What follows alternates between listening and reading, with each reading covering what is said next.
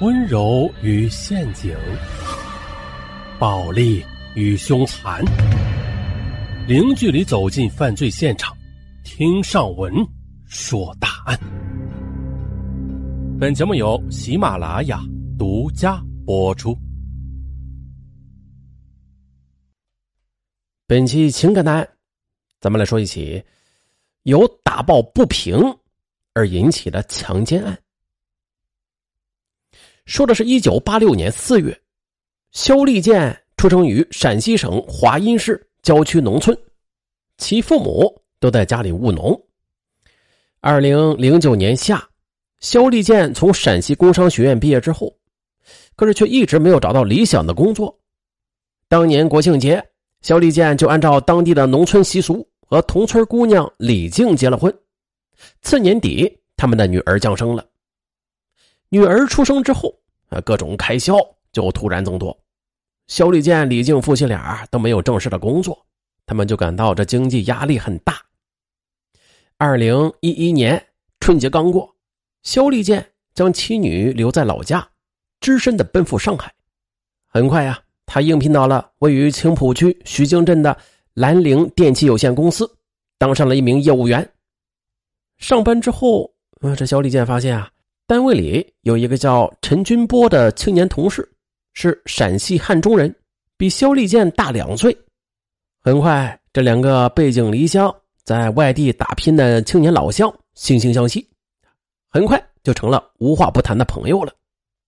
二零一一年四月的一个星期天，陈军波将独自在上海的肖立建请到家中去喝酒。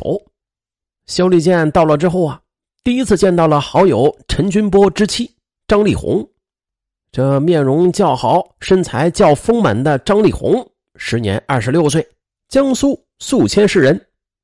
四年前，张丽红从南京财经会计学院毕业之后，来到了上海，应聘进入了上海飞捷物流公司当出纳。经朋友介绍，陈军波与张丽红就谈起了恋爱，并于二零一零年底结了婚。因为肖立建是丈夫的老乡、同事兼朋友，又是第一次上门做客，啊，张丽红对他是笑脸相迎、盛情款待，这让受到热情款待的肖立建觉得很有面子。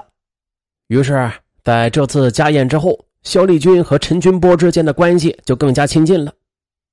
二零一一年十二月的一天晚上，下班后的肖立建无所事事，独自。在徐泾镇商业闹市区金华路上闲逛着，无意中他就看到这前边不远处一对男女在路边谈笑风生。肖立健觉得那年轻的女子背影很熟悉，便趁着他扭过头与男子讲话的时候啊，仔细的看了一下。哎呦，竟然是他的好友之妻张丽红，而他身旁的那个男子啊，是一个年约四十岁。身体较胖的中年汉子，肖立建的第一反应，他本想是赶紧上去和这张丽红打个招呼，可是转念一想，哎，不对，看样子啊，他和那个男人很亲密。啊，如果自己去和他打招呼，说不定他会很尴尬的，因此肖立建扭头而去了。这就是一件小事啊，肖立建并没有往心里去。但是，二零一二年九月的另外一件事却引起了他的警觉。那天傍晚，肖立建在徐泾镇金生源大酒店宴请一个重要客户。席间，他在上洗手间的途中，路过一间包房时，透过虚掩的大门的门缝，他无意间就看到包房内一男一女正在餐桌前相依相偎，一边调笑。一边喝着交杯酒，肖立建定睛一看，哎呦，那女的怎么又是张丽红啊？而那个中年男人还是上次他在大街上撞见的那个胖子。肖立建当时一愣，眼前的一幕让他想到，张丽红与那胖子，他们俩的关系非常暧昧，他肯定是背叛了自己的丈夫。不行。我应该把这种情况告诉陈军波，要对好朋友负责。肖立健就朝卫生间走去，并且掏出了手机，开始联系陈军波。可是电话还没有接通，他就主动啊，又摁断了。他想，捉奸要在床，没有真凭实据，就不应该唐突的告诉好友。万一张丽红和那胖男人还没有到上床的那一步，那岂不是冤枉了他呀？还破坏了好友的夫妻感情了？不行！呃，出于这些考虑，肖立健就将亲眼所见的就埋在了心底。二零一二年九月的一天。陈军波下班之后，在徐泾镇一个餐馆里宴请肖立健。陈军波呢，给他敬了一杯酒。老弟啊，呃，我有一件事想托。原来，陈军波的父母在陕西老家，这修建新房即将完工了，并且准备于十一月八日为陈军波的弟弟举办婚礼。陈军波打算提前回老家。帮着家人张罗一下，他要张丽红在十一月八日前从上海赶到陕西参加小叔子的婚礼。考虑到这一个多月，年轻漂亮的妻子一个人待在上海，他有些放心不下。啊，肖立健点点头。陈军波又如实的说：“你也不是外人了，不瞒你说吧，我老婆最近经常是找借口加班。”深更半夜才回家，我就怀疑她有外遇，但是又没有抓到把柄。次日，陈军波就请假离开了上海。十月下旬那一天，肖立健加完班，这已经是深夜十点左右了。他想到了好友之托，便坐出租车赶到陈军波的出租屋。敲门之后，张丽红开门。见是丈夫的好朋友，便让肖立健进了屋。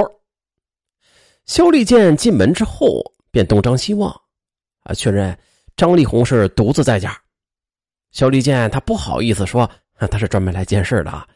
他就想到啊，肖军波平时有看光碟的爱好，便灵机一动，啊，这样，今天下午啊，我就打过陈军波的手机了，想到你们家里来借点光碟。张丽红信以为真，啊，让他自己去找。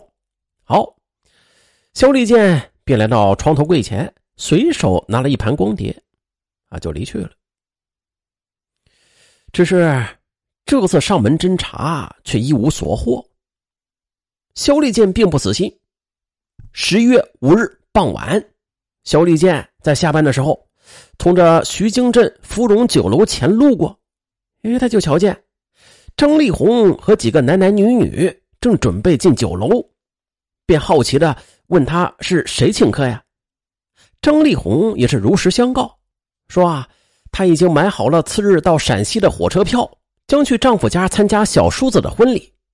这此时啊，这是单位里几名同事啊，准备为他送行。啊，肖立健回到出租屋之后，自斟自饮的喝着闷酒，到了晚上十一点多。他已经是啊独自喝了三四两白酒了，感到有点晕乎乎的，便上床睡觉。可是啊，酒后的他在床上是翻来覆去，却怎么也睡不着，便开始胡思乱想起来。